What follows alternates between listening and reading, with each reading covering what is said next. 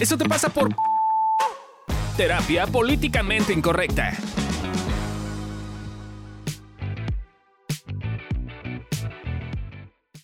Hola, ¿cómo están? Bienvenidos a un nuevo episodio de Eso te pasa por... Y el día de hoy vamos a estar hablando de un tema que a lo mejor y cuando lo escuchan van a decir, no, a mí no me pasa eso, pero gente, les aseguro que alguna vez en su vida han estado en una situación así, que es Eso te pasa por chingarte al otro. Mi nombre es Lorena Niño de Rivera y el día, están con, el día de hoy están conmigo. Gabriela Ávila. Yo soy Batman. Amilcar Valdés. Ya sé que no suena Batman. Suena un perrito así. ¿no? Un chihuahueño enfermo de la tos, así sueno. Cada día es más recurrente escuchar sobre temas de la creciente tendencia de conjugar el verbo chingar.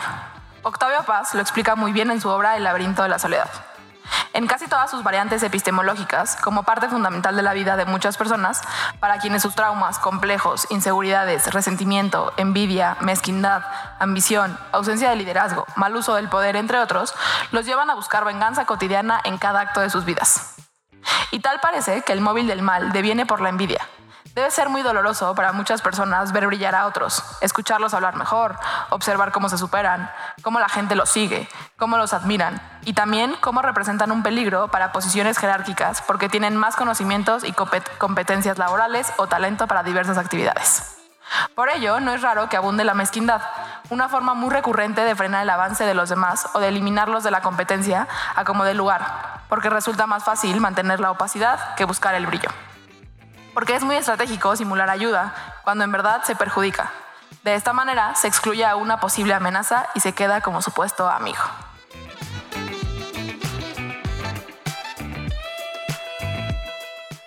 A mí me perdieron en epistemología. Yo solamente escuché mezquidad. O sea, Mezquindad. mezquindad. Mezquindad. Básicamente, o sea, por lo que entiendo de toda esta cosa muy, este, con palabras muy rimbombantes, pues según yo lo que escucho es que muchas veces justo por no hacerte cargo como de tus inseguridades y así, pues te quieres chingar al otro porque sientes feo al ver que a lo mejor una persona cercana a ti brilla y, y hace cosas distintas y entonces pues como no te haces cargo de tus in- inseguridades y sientes culero, te chingas al otro. Según yo eso quiere decir todo esto que... Y, y también hay, como esta idea de. O sea, literal, es, es, hay, hay un libro, ese es gringo de un güey que se llama Steve Covey. De Los siete hábitos de la gente altamente eficiente. que. No lo lean, no está bueno. Tiene una parte muy buena que habla de los cuadrantes, pero fuera de eso no está bueno. Pero ese güey dice que no concibe el, el perder, perder en los negocios o el ganar, perder. Dice que la única forma de hacer negocios reales es ganar, ganar. Porque si yo gano y mi cliente pierde, voy a perder a mi cliente eventualmente. Y si yo pierdo y mi cliente gana, pues la empresa va a quebrar. Entonces mi cliente va a perder a su proveedor. O sea, que la única manera real de hacer negocios reales, duraderos, es el ganar, ganar. Y creo que, no sé si en el mundo, en México, en Latinoamérica, tenemos mucho esta tendencia a pensar como cada peso que gana el otro es un peso menos que gano yo. Entonces, para que el otro esté ganando, yo estoy perdiendo y viceversa. Como hoy, hoy en la mañana, bueno, ayer, estaba viendo que Netflix, Netflix, ¿cómo se dice? Netflix.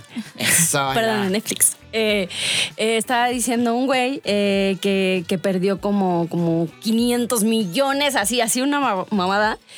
Y, y yo creo que sí, o sea, como que se metió en esto que dice Amilcar de, pues estoy perdiendo y entonces más allá de como de ver qué está haciendo el güey para perder a tantos seguidores, porque pues le dieron en la madre.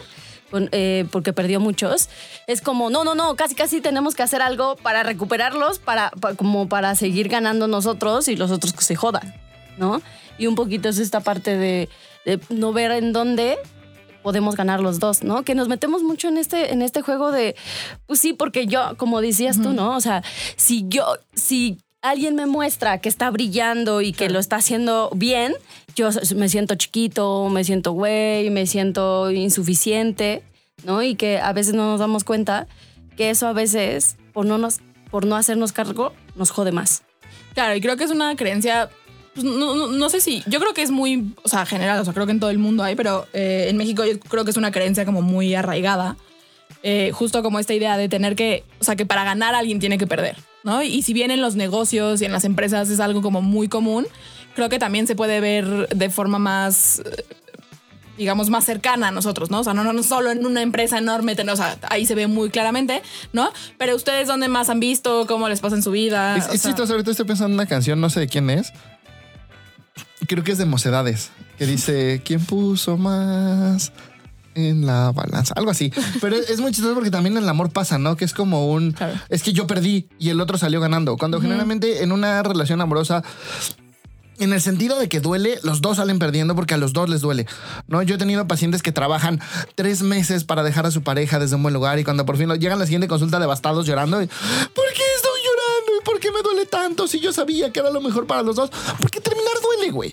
Entonces, en ese sentido como del dolor, los dos pierden, ¿no? Que es, que es mucho lo que dicen de porque a mí me duele más. Pero también en el otro sentido, si lo hacen pues sí, bien, porque yo digo que está bien y que está mal.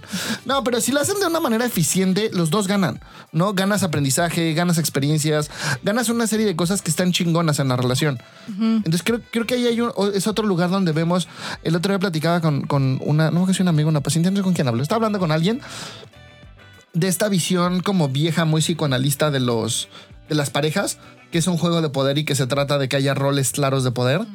Y para mí eso es una visión como muy vieja y tiene exactamente que ver con lo mismo, ¿no? Es yo estoy ganando, tú estás perdiendo y entonces estamos claros y estamos chingones.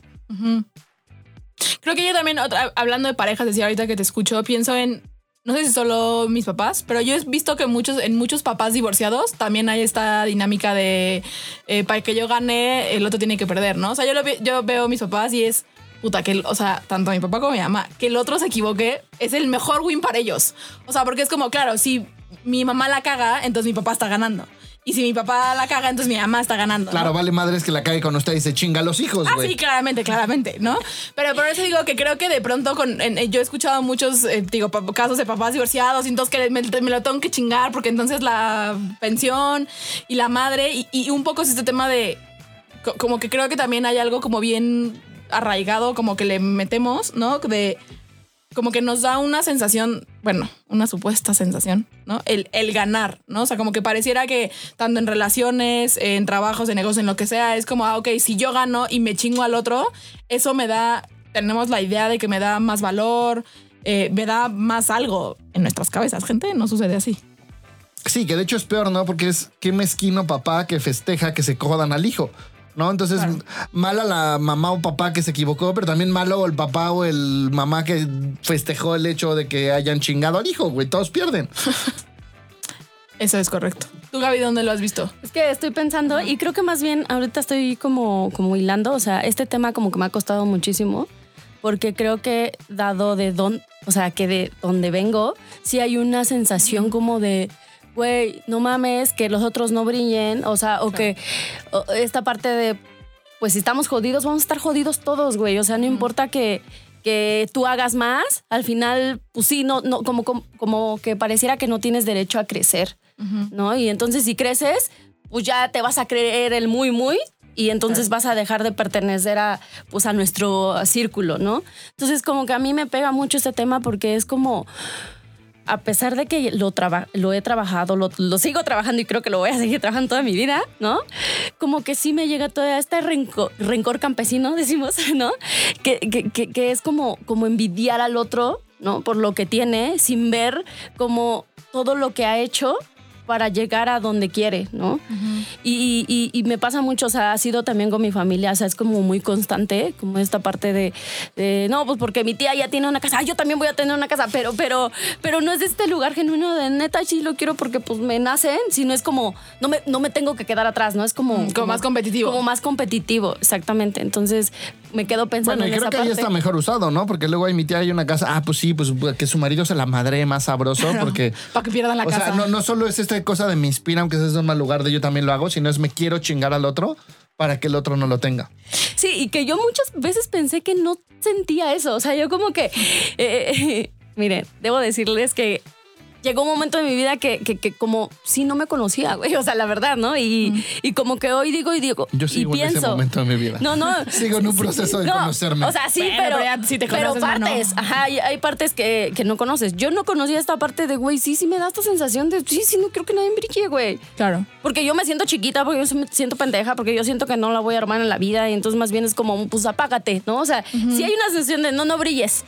Para, para mí ahí me parece súper interesante del, discurso de Nelson Mandela que dijo el poema de Marianne Franke, Marianne Franke, William Franke, no sé, de la gringa está, que, que dice nuestro miedo más profundo, no sé si lo han Ah. escuchado, pero es súper bonito, que, que ese poema dice nuestro miedo más profundo no es, no es ser insignificantes, al contrario, nuestro miedo más profundo es nuestro brillo. Y tiene una parte que a mí como que me conmueve y me hace llorar a veces cuando la escucho, que es, y cuando permitimos, o sea, cuando nos permitimos brillar, inconscientemente estamos dándole permiso a los demás de que también brillen. Entonces, pero, pero, pero creo que para mí hay esta diferencia entre entre brillar falsamente, oye, oye, Gaby, o sea, güey, ve, esto es estilo, güey, tu pinche jodida. o un neta, güey, yo solo brillo y te comparto, ah, no mames, está bien chido esto, güey, vamos a hacerlo y bla, bla. Es, creo que es algo que yo he vivido mucho con, con mi búsqueda de la salud y el peso, ¿no? Creo que inicialmente a mí me inspiró como ver a Lore más sana y, verla ya no con gastritis diaria y todo. Dije, ah, no mames, yo me voy a sumar. Y entonces me siento mucho mejor. Y entonces veo que mi hermano y mi cuñada ya se sumaron.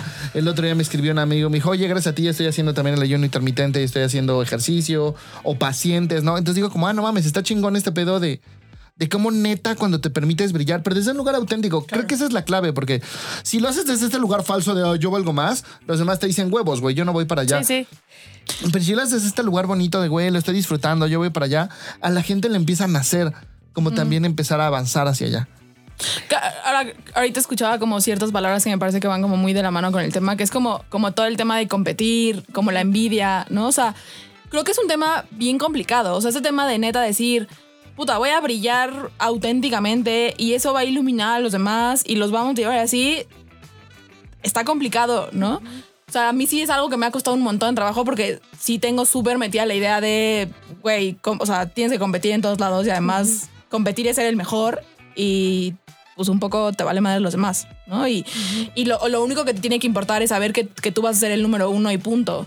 Y como ir, ir, ir soltando todo eso y que además va muy de la mano con esto que decía Gaby de...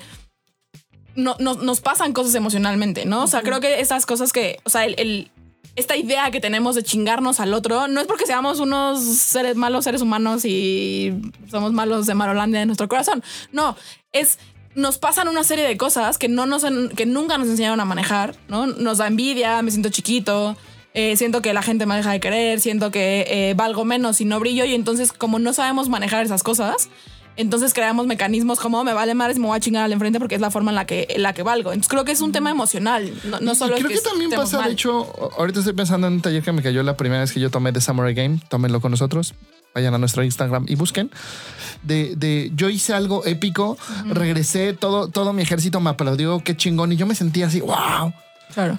Y luego cuando fui a hacer la siguiente batalla, yo dije, si te proponen tal batalla, no la hagas porque vas a perder. Y yo la propuse.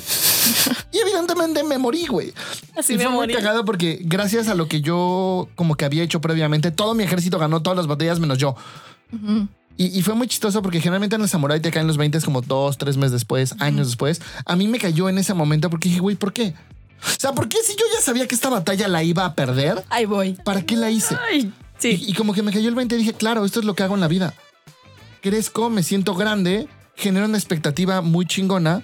Y entonces yo solito me saboteo para que digan, güey, no soy tan No chingón, no esperen tanto de mí. Claro. Claro. Y entonces creo que es algo que también pasa mucho en la competencia. De repente a mí me pasa mucho es, si no voy a llegar a ser de los mejores, ¿para qué lo hago? Y luego si llego a ser de los mejores, lo dejo porque no va a ser el mejor. Y si ya soy el mejor en las pocas cosas que he llegado a ser el mejor, pues ¿para qué sigo si ya soy el mejor? Que además ahí estaba pensando que ahorita que estás diciendo todo esto, creo que en, en ver al otro o nada más estar como poniendo el foco afuera, no te das cuenta de las cosas que tú, o sea, que cada uno va creciendo. O sea, yo me pongo a pensar, ¿no? Y yo era como de, no tengo tantos, no tantos pacientes, no sé qué, ¿no? Y me estaba enfocando como mucho en, no tengo, no crezco, estoy bien jodida y demás. Y hoy que poco a poco voy viendo que, pues sí, mi crecimiento pues es como muy lento, porque sí, soy muy lenta, pero es como, como ver que, que, que sí lo estoy haciendo y sí lo estoy logrando, ¿no? Y que, Mana, no es tan lento, ¿eh? has crecido mucho más rápido que los directivos de evolución. sí, pero, pero, o sea, es, es como empezar a ver esta parte, que por estar poniendo el foco afuera no te das cuenta que vas creciendo Pero es poco que a poco. eso que te acabo de anotar también es bueno. No solo es poner el foco afuera, es en qué pones el foco afuera. Porque claro, te estás comparando con Lore, que empezó igual que tú y creció mucho más rápido, que es un fenómeno extraño, güey. No te estás comparando con los tres güeyes que llevan 15 años haciéndolo, güey, que empezaron mucho antes que tú y que te lo dicen constantemente, crecimos mucho más lento. Creo que no solo es poner el foco afuera, sino es en qué ponemos el foco afuera. Sí, sí. Es, esto que decías de la envidia, Lore, a mí me parece interesante porque nosotros decimos que la envidia es una emoción que sirve. Claro. Y, y te ayuda para ver qué tiene el otro, pero tienes que ver qué precios paga, a ver si estás dispuesto a pagarlos. Y creo que eso es de repente lo, lo que perdemos de vista, ¿no? Como que, ah, sí, claro, quiero estar tan buena como ella, pero no quiero hacer la dieta ni matarme en el gimnasio como ella. Y quiero que tener tanta lana como él, pero no quiero trabajar 16 horas como él. Y quiero no sé qué, pero no quiero tal. ¿No? Entonces creo que esta parte como de, de lo digo en mis videos de Instagram, ¿no? Como de, güey, aprende a compararte. La parte que, que nos compara este, o sea, eso de no te compares es una pendejada, güey. Sí, lo vamos a hacer. Pero no solo es necesario, güey, porque si vamos en una manada, güey, tú eres más rápido, yo soy más fuerte, entonces yo te digo, va, güey, yo acá, este, someto al jabalí mientras te corretea a ti, güey. Si lo hacemos al revés, nos van a matar a los dos, güey, ¿no? Entonces, compararse es necesario, güey. Claro, solo hay que hacerlo con sentido y Exacto. lógica, inteligentemente. Dejen de hacerse pendejos con que no te compares. No, sí, güey, te vas a comparar, güey. Es, es un acomodo de manada necesario. Pero también compárate completo, ¿no? Porque de repente es claro, yo quiero el dinero de él, pero con la inteligencia emocional de él, pero con el cuerpo de él, pero con la salud de él. Y es como, claro, no te estás dando cuenta que cada uno de ellos le dedica un chingo de horas a eso. Agarra con uno y compárate completo. Entonces vas a decir, ah, no, bueno, este güey tiene un chingo de varo, pero tiene relaciones bien jodidas. O este tiene relaciones bien padres, pero no tiene buena salud. Porque el tiempo es finito y no podemos estarlo invirtiendo en absolutamente todo y no podemos ser excelentes en todo. Entonces creo que también de repente recordar esta comparación con la envidia y la competitividad nos puede ayudar. No sé si estoy desvariando mucho. Y bueno, a ver, no es que nos hemos desviado del tema, no es que se nos ha olvidado, sino todo este tema que estamos platicando de la, de la competencia y de la envidia, sí, sí creo que es bien importante en ese tema, porque hay muchas veces que justo en esta competencia y en esta envidia nos chingamos al otro, ¿no? Claro. Y, y auténticamente nos lo chingamos. Entonces sí es como bien importante y nosotros siempre hemos dicho que, como decía Milka, ¿no? La envidia claro que se puede usar a favor, la competencia claro que se puede usar a favor, solo sí es importante tener en mente todo esto que estamos platicando para ver cómo competimos y cómo usamos la envidia, porque si no la usamos a favor, entonces la podemos usar en contra y entonces nos terminamos chingando al de enfrente. Y a ti mismo, ¿no? Justo Claro, estoy, pensando como en los deportes. Ah, o sea, pues van sacando diferentes mañas para hacer Ser trampa mejor. en los deportes, ¿no? Y entonces es como la primera persona que se inyectó la droga que se inyecten para ser mejor en los deportes, ¿habrá sentido que ganó? O sea, yo creo que auténticamente fue como, güey, todo el mundo le aplaudió y él se sintió ahora sí que el síndrome del impostor. Sí, Entonces, sí, güey, de no legal, no, no gane legalmente. Y entonces Yo como creo un que güey, sí. güey, te chingaste a los demás que sí se partieron la madre haciéndolo rectamente para que no ganaran, para ni siquiera tú pinches disfrutar tu premio, güey, porque te estás sintiendo sucio, pues porque fuiste sucio. ¿No? Entonces, creo, creo que en estas cosas, para mí eso es lo bonito, ¿no? De, de si no estás en ganar, ganar, estás en perder, perder. No existe el ganar, perder. O sea, si, si, si uno de los dos está perdiendo, cuando era muy joven, Hace leía muchos años. Brian Weiss, que aunque no lo crean, sí cambió ese libro, el de muchas vidas, sabes, me cambió mucho la vida. Y tiene una frase que decía, lo que los humanos no entienden es que son una cadena y cada uno es un eslabón. Y lo que hagas afecta directamente a todos, a ti incluido. Y neta creo que es algo que no entendemos, que es, güey, si tú juegas al, al ganar, perder, aunque en esa hayas ganado, eventualmente vas a perder. No, es, sí creo que no tener esta filosofía de ganar, ganar es perder, perder. Yo lo estaba pensando, por ejemplo, en mi familia, ¿no? Con mis hermanos.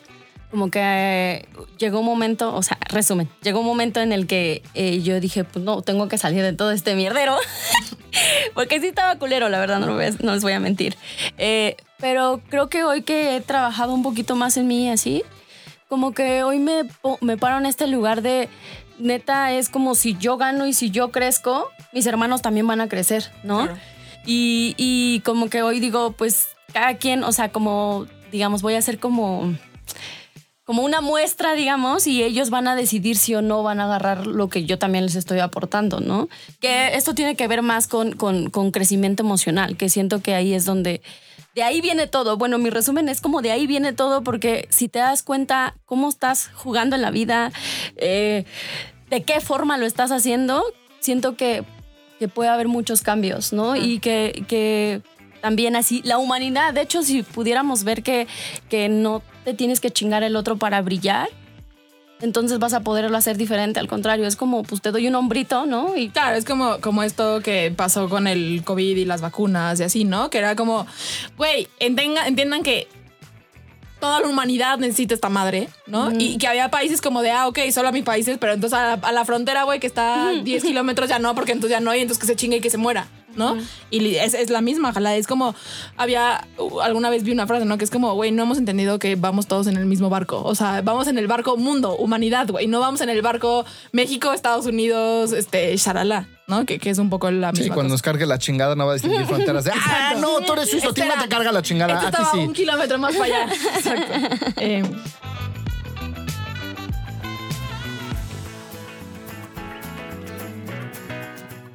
Ahora, juega al ganar ganar. Un dólar no te cuesta nada. Te gastas más en pendejadas. Un dólar, tres dólares, cinco dólares al mes.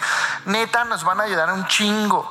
Entonces, apóyanos en el Patreon. Un dólar, tres dólares, cinco dólares, siete dólares. Cállate con una lanita para que este proyecto siga y tú ganes con nuestro gran conocimiento y nosotros ganemos seguir esparciendo la semilla.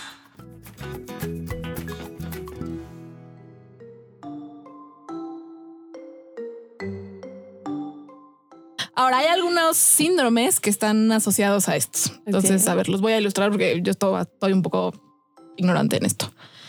El primero se llama síndrome de prosusto. Hace referencia a la tendencia que poseen algunas personas, empresas o incluso sociedades a rechazar a aquellos con características diferentes a las propias por miedo a ser superados o cuestionados por ello.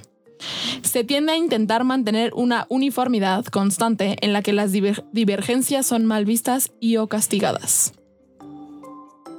Ok. Iba a decir que nosotros tuvimos eso, pero no era por eso. O sea, nosotros rechazábamos los que no pensaban como nosotros, pero no era por miedo a ser superados, era porque pensábamos que estábamos en lo correcto. Exacto. Pero yo sí, yo sí he visto con las empresas que hemos trabajado que de hecho es bastante común, no sé, que un gerente de repente corra a alguien o le meta el pie a alguien por miedo a que le tumben la chamba. Sí. Que es un perder, perder, porque entonces vas a tener un equipo mediocre, entonces tú vas a tener que partirte la madre trabajando más porque tu equipo es mediocre. Ah, yo una vez un amigo me contó que, que justo eh, fue al revés, ¿no? O sea, como que él empezó como a, a superarse después de la pandemia que la pasó súper mal, eh, porque se quedó sin trabajo y demás. Y cuando llegó al hotel, y, y neta él empezó a echar un chingo de ganas, ¿no? Y se empezó a mostrar y súper listo él. Y entonces el gerente le llamó y le dijo, pues creo que estamos buscando a alguien como, como tú, ¿no? Y le hizo una entrevista y demás. Y me dijo que, que él se había sentido como muy considerado y muy visto, porque entonces sí estaba viendo como su avance y sí le importaba verdaderamente la empresa. O sea, Claro, y que además es un ganar, porque Ellos ah, no ok. tenían prosusto. No, y que además es como, ah, ok, es un perfil que funciona para el equipo, pues busquemos más perfiles parecidos o hagamos que la gente tenga estas cualidades para que todos funcionemos, todos ganemos, todos crezcamos. Sí, sí, que ese no, como decía Milka, no tenía lo otro, el prosusto, ¿qué es? Sí, el prosusto. Prosusto. Eh, ok, el siguiente es síndrome de Cronos. Miedo patológico de la persona que ocupa un puesto superior, de promover a sus subalternos por temor a ser desplazado o sustituido. Su diagnóstico se basa en características de desempeño, temor a delegar, relaciones sociales patológicas, egocentrismo, autoengaño y desarrollo limitado. Hasta que llega Zeus y se los come. En algún momento de mi vida, en otra dimensión alterna, yo tengo esto. Según yo es súper común. Sí, o sí, sea, sí, ese, sí. ese es de los más lo comunes más- en los sí. directivos. Está cañón, ¿no? Y, creo que ahorita que escucho esto, eh, para los que nos están escuchando o viendo, está bueno como, como ver que neta tiene que ver con, con, con que a la persona le pasan cosas y le da miedo, ¿no? O sea, porque yo escucho mucho como todas las cosas de claro, porque mi jefe y me quiere chingar y es un hijo de la chingada. Y, y o sea, claramente en las acciones muchas veces sí, ¿no? Pero también me parece bien bonito que es, no, no, no es que te quieran chingar por, o sea, o sea, a veces no nos los tomamos tan personales. A la gente nos pasan cosas y muchas veces a los jefes claramente les, también les pasan cosas como, como esto. Y es, me, ah, ok, me da miedo que, que crezca más y yo me quede sin chamba y así. Entonces, pues sí, no sé manejar bien el miedo, no tengo herramientas emocionales y entonces te chingo. Y creo que también tiene que ver con esta idea como de tu valor depende de tu lugar en la escala. O sea, yo me veo en esa situación y de repente, no, pues nos ha pasado en evolución, somos socios directores y pues ya Gaby y Adri nos rebasaron algunas cosas, pues ustedes háganse cargo, son superiores a nosotros, no pasa nada. Pero creo que tiene que ver con que nosotros tenemos mucho esta claridad de yo no valgo por eso. No, entonces no tengo un tema en, en irme hacia abajo y dar un paso hacia abajo en el escalón y ser subordinado, porque valgo igual. ¿No? Entonces creo, creo que ese tema de Cronos también hay un tema ahí de, de miedo a dejar de valer, porque si no es como, no, oye, sabes que ya me di cuenta que tú eres más capaz como director que yo, pues súbete a director y yo me voy a subdirector. Y ya, le damos, la empresa sigue funcionando, pues, sigo ganando bien y ya. Y a ver, que tampoco lo hicimos como de la nada. O sea, yo creo que eh, al principio de la pandemia, cuando pensamos Cuando que nos iba a cargar la chingada. No, todos corrimos Eh, como. y cuando empezamos a ponerle a- a energía a, a- a las consultas así, al principio la verdad es que todos estábamos en pánico de, puta, ¿cuántos números tengo? ¿Cuántos pacientes tengo? Pero entonces sí, no sé quién crece, pero entonces si la madre, y si tengo menos, y si- o sea, si entramos en pánico y todos sí, cuestionábamos nuestro valor, pues. Sí, claro. Que hemos aprendido a... A no verlo así, o sea, Y- más bien usarlo. Exacto, y a usarlo, pero al principio sí nos pasó y, y- y creo que es como, pues es bien normal y, se vale. Solo hay que estar como... Como Pilas. pilas. Eh, Ahorita estaba pensando, eh, eh, ayer me estaban contando que, bueno, es, es una historia larga. Es que no me gusta contar tantas cosas porque siento que me enredo nada más. Pero la cosa ¿Y es entonces que... las y peceras? entonces, ajá. Y entonces resulta que el jefe les está dando a los empleados como, como, como en comida en una fondita, ¿no? Les está pagando la comida. Y de repente, eh, quién sabe por qué empezaron como, pues de grilleros, ¿no? Pues empezaron a enojar por Armarla de algo, pedo. armando de pedo, ¿no? Y entonces resulta que uno de ellos ya no, este, ya no quiso ir a comer a, pues, al restaurante, ¿no? Y entonces, como para hacerle, eh, para que el- al jefe le doliera, se pidió su comida y, de, y, o sea, se pidió, o sea, todo, o sea, enroló a su gente para que se fueran a comer a otro lado y no al lugar donde les estaban pagando la, la comida, ¿no? Y yo digo como, de, ¿qué pedo? ¿no? Y el jefe ya Y el, las jefe, y el jefe sigue pagando las comidas, ¿no? Y entonces yo digo, como, ¿qué pedo? ¿Qué forma?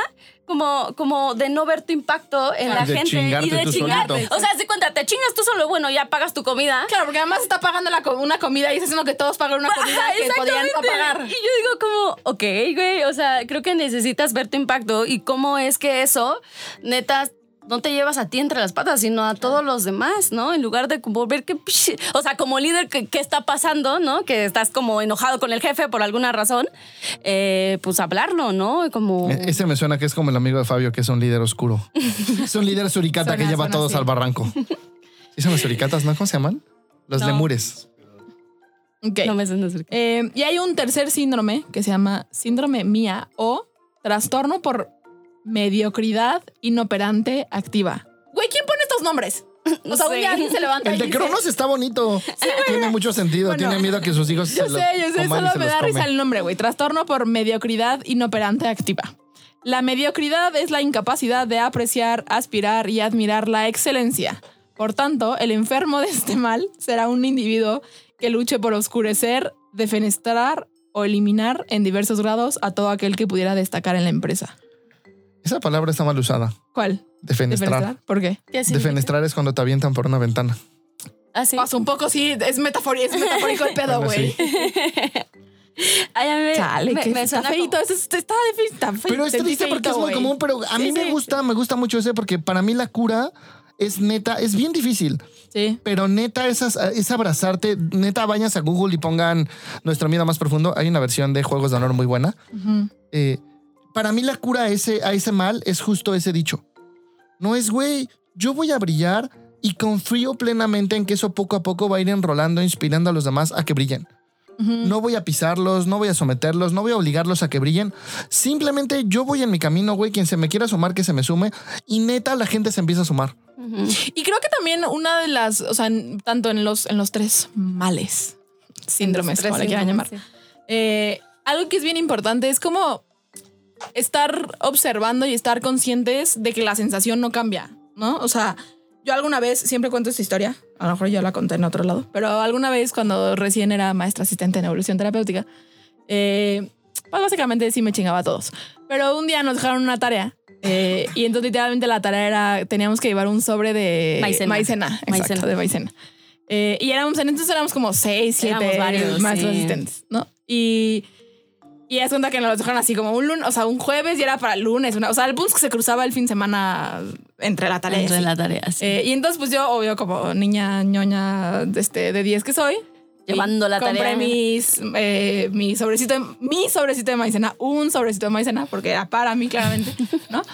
Y llegó el lunes, ¿no? Y bueno, hicieron la tarea, no sé qué, y yo, obvio, aquí estaba mi sobrecito de maicena, ¿no? Y era la única que traía el sobre de maicena, ¿no? Y todos como, no mames, se nos olvidó la madre, no sé qué, ¿no? Y yo como súper orgullosa de a huevo, cumplí con la tarea. Además de que me metió en el cague de la vida. Eh, fue como este pedo de, güey, me sentía exactamente igual de poco valiosa siendo la única que había como cumplido con la tarea o como de cierta forma ganando entre comillas, ¿no? Y la sensación no pinches cambiaba, güey. O sea, es como, creo, creo que de pronto tenemos esta idea de, ah, ok, si sí ganó neta me voy a sentir más valioso. Y el tema es que, y si quieren ya, pruébenlo, ¿no? O es como, güey, van a ganar y se van a seguir sintiendo igual de no valiosos.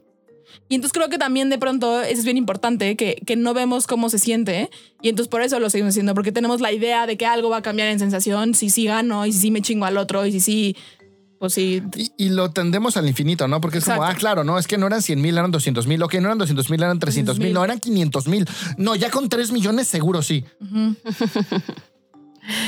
Sí, les digo, muchachos. o sea, creo que más bien ahorita me quedé pensando y, y yo empecé a, a- a jugar, digamos, como en este de ganar, ganar, porque nos metimos a un curso, ¿no? Y estábamos ahí y fue bien intenso y como que ahí me di cuenta del valor de, de- de ser equipo, de hacer equipo, ¿no? Porque es como, pues sí, hay una parte de mí que quería brillar, pero por otro lado no sabía cómo brillar, o sea, era, era loco.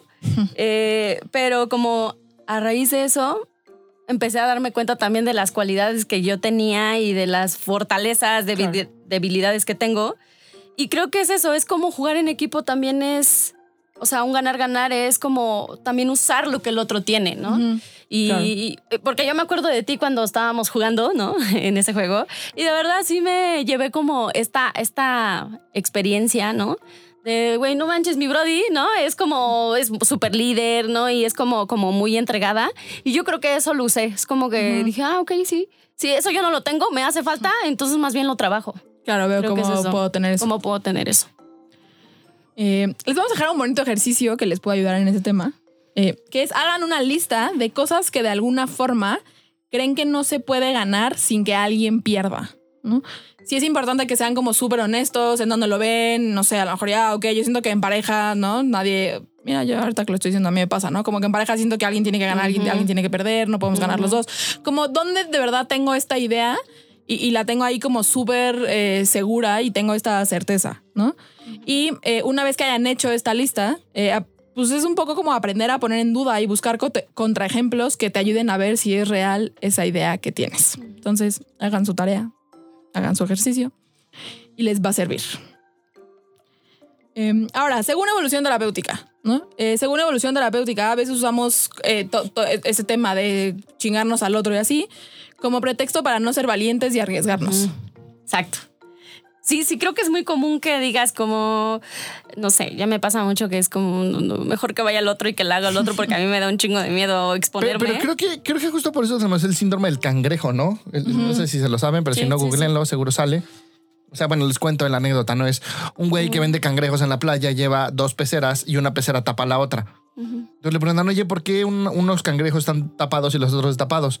Dice, es que unos son cangrejos de otro país y estos son cangrejos mexicanos. Y le dice, ¿y qué pasa? Los cangrejos de abajo se organizan todos para salir. Los cangrejos de arriba, que son cangrejos mexicanos, cuando ven que uno está saliendo, todos los demás le jalan la pata. Y es algo muy común en México. De hecho, te empieza a ir bien en un negocio y te empiezan a llover críticas, hate, bla, bla, bla. Un poquito yo tengo mucho esa vibra. De repente es así como a la gente que sigo, cuando les empieza a ir bien, tengo ganas de darles un follow porque ya le está yendo bien. Sí, poner un mal comentario. Es, es una, es una sensación muy común, pero eso justo tiene que ver con no me recuerdes que se puede salir adelante. Porque entonces tengo que ver que mi situación es responsabilidad mía y tengo que ver si quiero estar aquí, si no quiero estar aquí, qué tengo que hacer para salir. Claro. No, o sea, es- no, no me voy a esto de la meritocracia, tampoco es extremo. Sí creo que la realidad está un poco en medio. Pero esta cosa de cuando empieza a ver salir alguien adelante, le quieres jalar el pie porque si no sientes la presión de, güey, yo también puedo. Y entonces es como un, no mames, güey, mejor no salgas adelante porque entonces yo puedo decir, no, pues es que en la vida está cabrón, güey, no, pues ve, no se puede. Y esa es una de las razones también, eh, o, o de las cosas para lo cual usamos esta creencia, que tiene que ver con la usamos para entonces no hacernos cargo y para no ser responsables, ¿no? Que es esto que platica mi idea, ok, eh, pues justo me da miedo, un o sea, me da un montón de miedo y no me quiero hacer cargo de lo que a mí me toca y de crecer y de trabajar mis temas, entonces claramente pues mejor me chingo al otro y que el otro... Ahora ibas a decir tú de pareja, ¿no? No, iba, iba a complementar lo que ¿Ah, tú sí? estabas diciendo. Sí, pero es que señor dijo, sí, porque eso me pasa a mí en el tema pareja. Pero mano, eso fue hace cinco minutos. Se quedó hace cinco Somos minutos. Dori, perdón, poca retención. Nada. Y yo- el 20. nada, Y yo creo que más bien en esto que está diciendo Amilcar, yo muchas veces me he dado cuenta que es como quiero hacer algo, pero sí, como no me hago cargo que me siento chiquita o me siento poco valiosa o, o poco fuerte. Eh, entonces, ¿saben qué pasa? Que también la vamos cagando. O sea, como que a ratos confirmamos nada más que no podemos, ¿no? Y, también es bien interesante cómo sordeamos, ¿no? Es, sordeamos. sí. Nosotros, Sordeamos, como 100%. directores de evolución terapéutica, antes teníamos nuestra propia junta emocional. Entonces de repente dijimos, claro, güey, por eso ellos nos ven como perfectos, porque no ven cómo nos golpeamos, o sea, nosotros mismos, no al otro. Uno de los socios lo hace, no quién. No diré que Fabio lo hace. Te que eh, tiran café. Se tira café a sí mismo, cosas así. Yo grito, güey. No, no veían que nos poníamos bien pendejos. Nos decíamos, claro, ellos creen que nosotros somos perfectos porque no ven ese proceso. Entonces, nuestra solución fue empezar a juntar las juntas emocionales. Entonces, nos poníamos bien pendejos enfrente de ellos y ellos seguían viéndonos como perfectos. Ayer me pasó con Candy y yo, ahorita, digo, además de ser mi asistente, es mi paciente. Sí, somos bien poco éticos, ya sabemos. Eso fue pedrada para los terapeutas. Eh, y, y le estaba dando consulta y un poquito estamos como en un proceso muy similar, ¿no? De, de estar en pánico y entonces corremos en círculos. Y entonces ella decía como, pero es que, pero es que entonces lo que tengo que hacer es hacer. Y no sé qué, yo le preguntaba como, ¿y yo qué hago? ¿Y yo qué hago? ¿Y yo qué hago? Y, y le costó mucho trabajo. Y de hecho decía, no, no, o sea, es que sí veo que tú estás igual, pero tú no puedes estar igual. ¿No? Y le costó mucho trabajo ver que de hecho estamos en el mismo proceso y que estamos resolviéndolo de una manera muy similar. Entonces, creo que esto que dices también es importante porque de repente vemos a alguien que está súper bien y no queremos ver el precio, ¿no? Y es como, no, no, pero él no, güey. Él está perfecto. Ujú. Y también, también sirve para mantenernos en una zona seguro y al segura y al mismo tiempo tener un buen pretexto para no realizarlo. Ah, claro. No, porque claro, es mucho más fácil y mucho más seguro, pues un poco estar jalando al, al otro. En lugar de decir, ah, no mames, güey, yo quiero estar ahí y yo quiero hacer eso y yo quiero tal, y eso significa chingarle. Entonces Sí. es como también nos ayuda, pues es- lo usamos de pretexto para no crecer. Sí, echar culpas para afuera. O sea, es como porque tú eres la que no me estás viendo, por eso entonces yo no estoy creciendo. Pues no, a ver qué estás haciendo tú para que entonces no estés haciendo algo que tú quieres. Y también creemos que eh, esta idea o esta creencia también crea un contexto de escasez. Ah, sí. Le- lean el libro de escasez, lo escribieron entre dos doctores de Harvard, un psicólogo y una en economía. Eh, lo leí hace mucho, no me acuerdo bien, pero escasez tiene varios conceptos. Eh, tiene una parte muy buena, que eso es lo que explica por qué generalmente los, no sé, si tienes seis meses para hacer un proyecto, lo más productivo van a ser los últimos 15 días. Más del 50% del proyecto se va a resolver en los últimos 15 días, ¿no? O por qué los últimos 10 minutos de una junta son, son los más eficientes. Eh, el problema de la escasez es que a veces te da visión de túnel y entonces empiezas a tomar decisiones que perpetúan la escasez. No es, por ejemplo, algo muy común es no tengo dinero, entonces voy a dejar de pagar el seguro, pero el seguro no es un gasto, es, es un gasto que si no necesitas es un gasto, pero si lo necesitas es una súper inversión. ¿no? Entonces, ese tipo de cosas son decisiones de, de escasez. Ya, perdón, solo quería dar No, no, contexto. está bien. Ok. Entonces hemos llegado a nuestros nuestras preguntas y nuestros momentos intensos. Entonces, sí, voy a cambiar el orden. ¿Qué les da vergüenza a ustedes de este tema? ¿Les da vergüenza algo? Sí, a mí sí me da vergüenza justo darme de cuenta de que, de que me ardo en redes sociales con las personas que les va bien y que les quiero dejar de dar un follow y así. Es como Que pierdan un seguidor. que está culero ser así. Ya. A mí, a mí qué me da vergüenza es que sí, me da vergüenza a ratos como tener a mi familia. Tener a tu familia. tener a mi familia, pero en el- o sea, que tengamos esta mentalidad, o sea, como de no de no cre de, de sí, de no crecimiento, de jodidos pero unidos. Mm. Eso sí me da como mucha vergüenza. Sí, a mí me da vergüenza sí caer en este lugar de si soy la mejor, o sea, como disfrutar ser la mejor. Y hay una parte de mí que digo, a huevo, sí soy la mejor y entonces sí me chingo al otro. Eh, o sea, pero, pero siendo la mejor, pues si no soy la mejor, no lo siento. O sea, o sea, supongo que no lo siento tanto. Eh, entonces como que me da vergüenza así entrar como, como en este lugar de, de a huevo, si soy la número uno, valgo más y los demás valen menos. Eso me da vergüenza. ¿Y qué les sorprende del tema, del podcast, de este episodio? Creo que a mí sí me sorprende ver que he avanzado. O sea, porque inclusive esto que le estoy diciendo a las redes sociales es. Antes sí lo hacía. Claro. No, me de- o, o era como, puta, me encantan los videos de esta persona en YouTube, pero no lo voy a seguir. No, y ahora es como, sí lo sigo. Digo, güey, está chingón compartiendo. Entonces, a pesar de que la sensación sigue, me sorprendí de darme cuenta de, es como, ah, está cagado, la sensación sigue, pero ya actuó distinto. Ya actuó más ganar, ganar. Eso me, me sorprendió y me gustó. Sí, sí.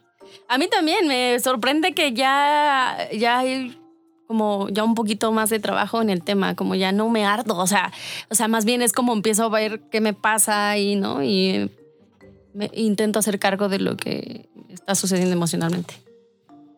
A mí me sorprende. Sí, creo que a mí me sorprende, como que no, no lo tenía tan, tan claro o tan presente, pero me sorprende cuánto operamos desde este lugar. O sea, nosotros, el mundo, o sea, en general, o sea, como mucha gente, ¿eh? opera mucho desde este lugar de perder, perder eh, y, y un poco de chingarme al otro. O sea, a mí me sorprende eso. No sé qué sucedió. Te- Gaby hace locuras. Amílcar tirándome mi chancla. Ay, ¿eh? Pásame mi chancla. Bueno, gente, ¿qué tiran a la basura? la chancla de Ah, Gaby. Eh, eh, ¿Qué tiran a la basura? este. Yo ya voy a sonar muy repetitivo, pero me vale madres. Es que creo que muchas personas escuchando esto seguramente se van al lugar de, ay, puta madre, yo hago esto. Pues a huevo que lo haces, güey. Así te educaron, vives en ese contexto y lo vas a hacer de aquí a que te mueras. No, entonces tiro a la basura esta puta necesidad de escuchar el podcast y o cualquier podcast o cualquier video de hacerlo perfecto. Es como, güey, somos humanos, vamos a abrazar nuestra humanidad. Y, y sí, güey, es una pinche práctica estar aprendiendo a hacer las cosas distinto y la vas a cagar en el proceso. Tiro a la basura la puta necesidad de perfección que tenemos todos. Muy bien. Sí, yo Que no tuvo nada que ver Yo con hoy, Amilcar pero sí. off. Amilcar off. Ah, Gaby. No, yo me sumo a lo que dices. Pues sí. Yo tiro a la basura los cangrejos. Bueno, la idea de los cangrejos mexicanos. Esa mamada, güey. Tiro a la basura. ¿Por qué mexicanos, güey? Porque Está pinche, güey. Está bien pinche. Pero además sí. es muy cagado porque los mexicanos en la tragedia lo hacemos al revés. Claro. Todo el pinche mundo se queda sorprendido, los solidarios y, y lo unidos y lo eficientes que somos cuando Qué hay mal tragedia. pedo. Pero justo por eso ¿Qué? creo. O sea, creo que hay una parte en la que si se sigue actuando así es porque tenemos la idea de que los mexicanos somos así, güey. Sí, sí, Entonces, como tiro a la basura esa mierda. ¿Qué ponen en un altar? La solidaridad de los mexicanos. Creo que está chingón esa parte. O sea, es- esto que acabamos de decir, no lo habíamos dicho, pero lo pongo en un altar, ¿no? Como, güey, vamos a, a disfrutar igual lo bueno y lo chingón y pasárnosla bien. Y, y así como nos jalamos en la tragedia, también hay que jalarnos en el crecimiento. Sí, sí, usarlo a nuestro favor. Redes de sinergia. Que te acerques a Usarlo Carlos, a nuestro favor.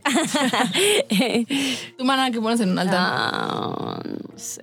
Que nada. No, no, no pongo nada. O sea, la neta es que este tema, o sea, para mí, no sé si porque vengo como muy.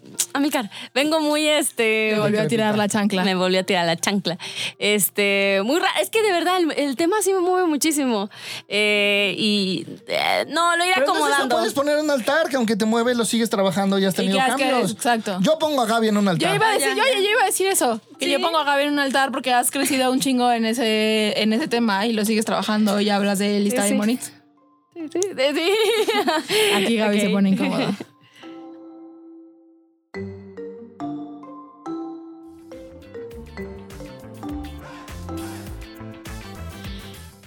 Y bueno, gente bonita, les dejamos aquí los 10.000 tips, que son el número de años que los humanos seguimos viviendo creyendo que para que alguien gane, los demás tienen que perder. Tip número 1. Nota cuando estás evitando que te chinguen para emprender algo. Aprende a confiar y arriesgarte, sabiendo que no es garantía. Tip número 2. Reconoce que muchas veces caes en esta sensación de que te van a chingar para mantenerte en lo mismo. Y nota cuando, por miedo a perder, te quedas sin ganar. Tip número 3. Revisa las creencias que tiene tu familia sobre el dinero, las parejas o la religión. Y nota cuáles de esas son para cuidarse de un mundo que te puede chingar. Tip número 10.000. Aprende a sumar y a ver que si todos ponemos, al final todos acabaremos tomando. Y bueno, esperamos que este episodio les haya gustado, les haya servido, eh, hayan aprendido muchas cosas bonitas eh, y que puedan ver y empezar a ver su brillo y lo chido de, de- de sumar y de ganar y de, de entrar más bien en este juego de ganar-ganar. Y Eh, se van a caer y está bien que se caigan. Exacto. Estamos aprendiendo a ganar. El chiste es levantarse. Y si también si lo ven de o forma caerse diferente, cagados, al menos. que si lo ven de forma diferente, pues también que nos los digan, ¿no? O sea, Exacto. También se Vengan vale. a discutir, putos, déjense venir. Eh, recuerden seguirnos en nuestras redes sociales. Si quieren que hablemos de un tema en particular, nos pueden escribir. Eh, en todos lados estamos como arroba evolución terapéutica, ya saben. Y nos vemos en el siguiente episodio de Eso te pasa por... Bye.